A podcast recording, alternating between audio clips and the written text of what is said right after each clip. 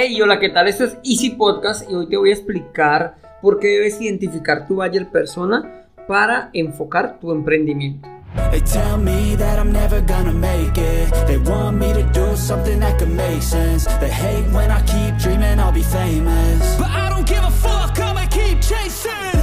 Bienvenidos a Easy Podcast, el podcast, el programa donde hablamos de marketing digital y tecnología en tu idioma. Recuerda que en huemon.com encontrarás cursos online para emprendedores, todo lo relacionado con el mundo del emprendimiento. Y sin más, comenzamos.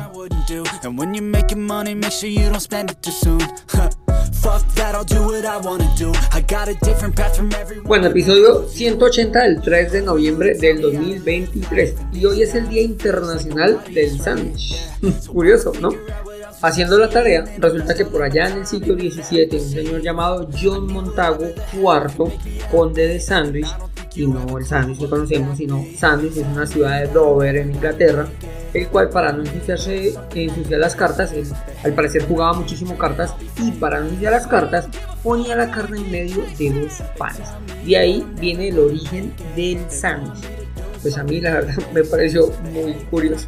Bueno, resulta que este día es tan popular que incluso la franquicia de Subway, ojo, no Amway, Subway, recauda en esta fecha para las personas menos favorecidas. Bueno, y ahora sí, como dijo el dermatólogo, al grano. Hoy quiero explicarte qué es el buyer persona.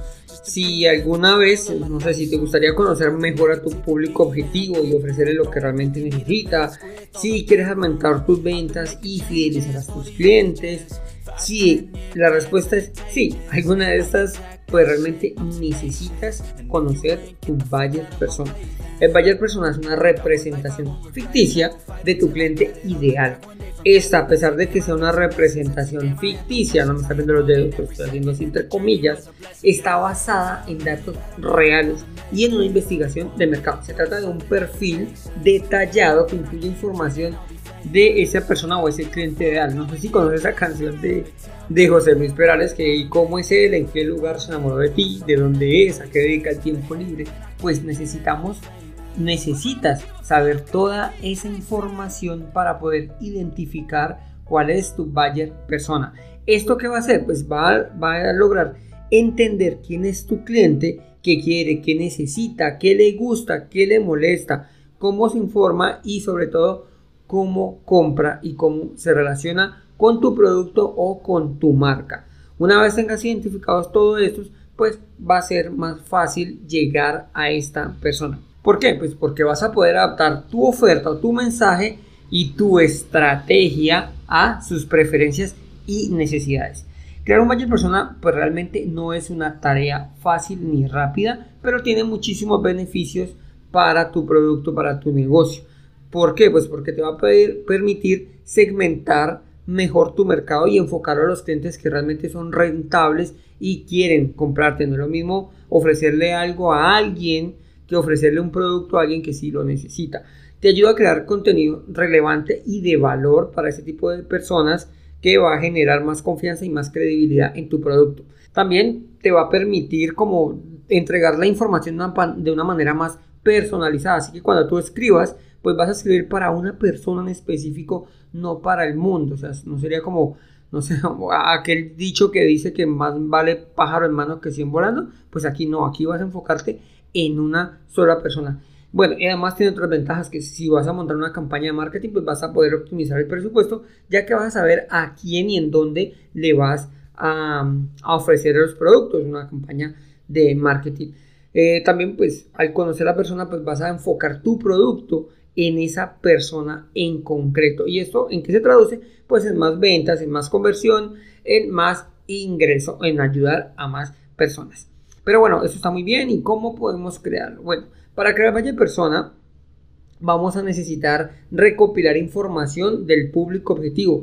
Esto podemos obtenerlo de diferentes fuentes, pero la principal van a ser tus propios clientes. Si ya tienes clientes, pues puedes hacerle encuestas, puedes hacer entrevistas para intentar identificar mejor cómo son. Otra de las opciones para identificar tu buyer persona son tus competidores. Puedes analizar sus estrategias y así identificar el contenido que están creando y cómo están interactuando en las redes para sí mismo tú enfocarte en ese tipo de personas. Además, pues hay herramientas que realmente sirven para identificarlo, como son los, eh, las herramientas de analítica como Google Analytics o eh, Facebook Insight o en las campañas de correo electrónico también se puede identificar los comportamientos y los intereses.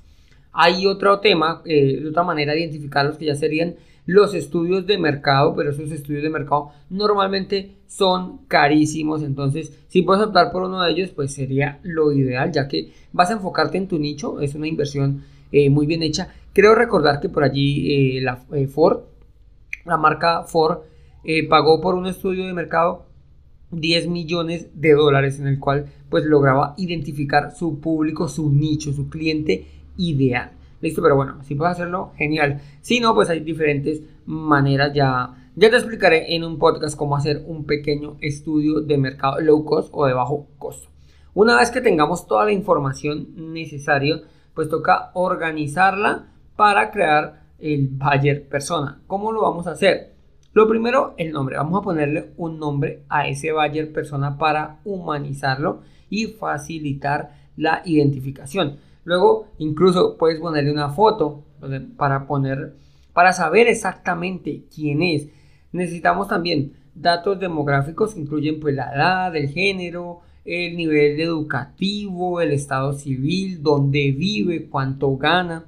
Otros datos psicográficos que son los, eh, no sé, los valores, actitudes, los intereses, eh, qué le gusta, o sea, las aficiones, hobbies, el estilo de vida. También necesitamos eh, los datos de comportamiento. Los datos de comportamiento son eh, pues su rol profesional, el nivel de experiencia, los objetivos que tiene laborales, los objetivos personales, los problemas que se enfrentan. Bueno, todo ese tipo de datos de comportamiento. Otro, los motivacionales, que la motiva, incluye los datos de las necesidades, los deseos, no sé, frustraciones o miedos que pueda llegar a tener esta persona.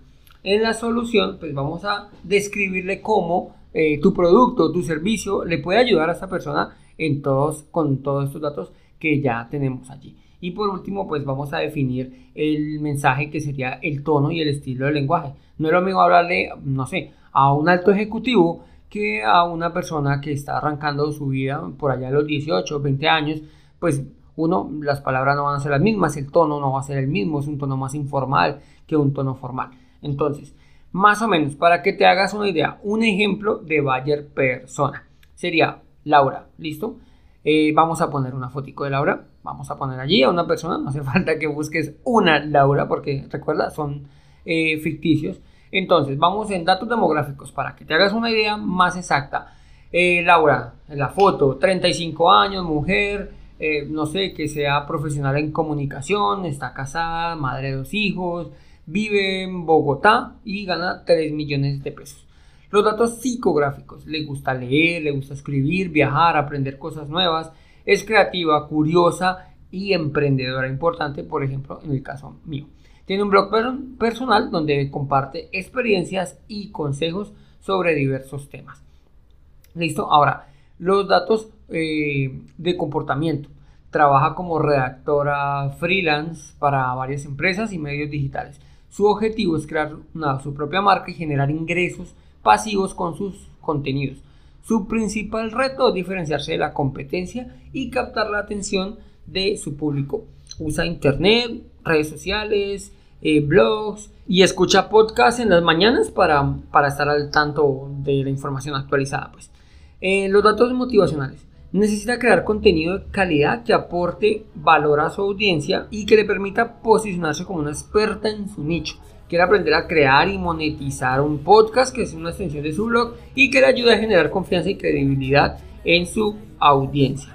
¿Qué le frustra? Eh, no tener los conocimientos para poder crear eh, eh, su podcast y le da miedo no saber cómo promocionar su podcast ni cómo conseguir patrocinadores o colaboradores. La solución, pues en el podcast de Easy Podcast le ofrece una guía práctica y sencilla para crear su propio podcast desde cero, sin necesidad de tener experiencia previa ni invertir mucho dinero. le vamos a enseñar los pasos que debe seguir para planificar, grabar, editar, publicar y difundir su, su podcast, así como las herramientas y los recursos que pueda usar para hacerlo. Bueno, y por último, definimos un mensaje que quiere, eh, por ejemplo, sería, ¿quieres crear tu propio podcast y convertirte en una autoridad en tu nicho? En el podcast de Easy Podcast te enseñamos cómo hacerlo de forma fácil y rápida. Aprende los secretos para crear un podcast que enamore a tu audiencia y genere tu ingresos. Escúchanos en Spotify, iTunes o la plataforma en la que quieras. Entonces, así es que vamos a lograr identificar al valle persona. Allí te puse un ejemplo de Laura, que es una persona, es una mujer, 35 años, bueno, todos los datos que te acabo de dar. Y de esta manera vas a escribir, vas a crear el podcast, vas a escribir todo lo que hagas será para esta persona. Ojo, vamos a enfocarnos en una única persona. Listo, no vamos a enfocarnos en todos, vamos a enfocarnos en todas las Lauras que existen de 35 años, que sean licenciadas, que ganan 3 millones de pesos, que vivan en Bogotá. Listo, eso no quiere decir, ay no Andrés, pero es que mi nicho va a ser muy chiquitico. No, cuando te digo que tenemos que el Bayer persona no significa que solo le vamos a crear a las personas, les vamos a a las personas que solo sean Lauras de 35 años, sino que vamos a tener este único perfil y a ti te va a seguir de faro, te va a servir, perdón, de faro para crear el contenido. Bueno, hasta aquí el episodio de hoy. Quiero darte las gracias por escucharme y recordarte de visitar cuemon.com. Si te gustó el programa, no olvides dejarme 5 estrellas en la plataforma que me estás escuchando. Sin más, nos escuchamos en el próximo capítulo. Chao, chao.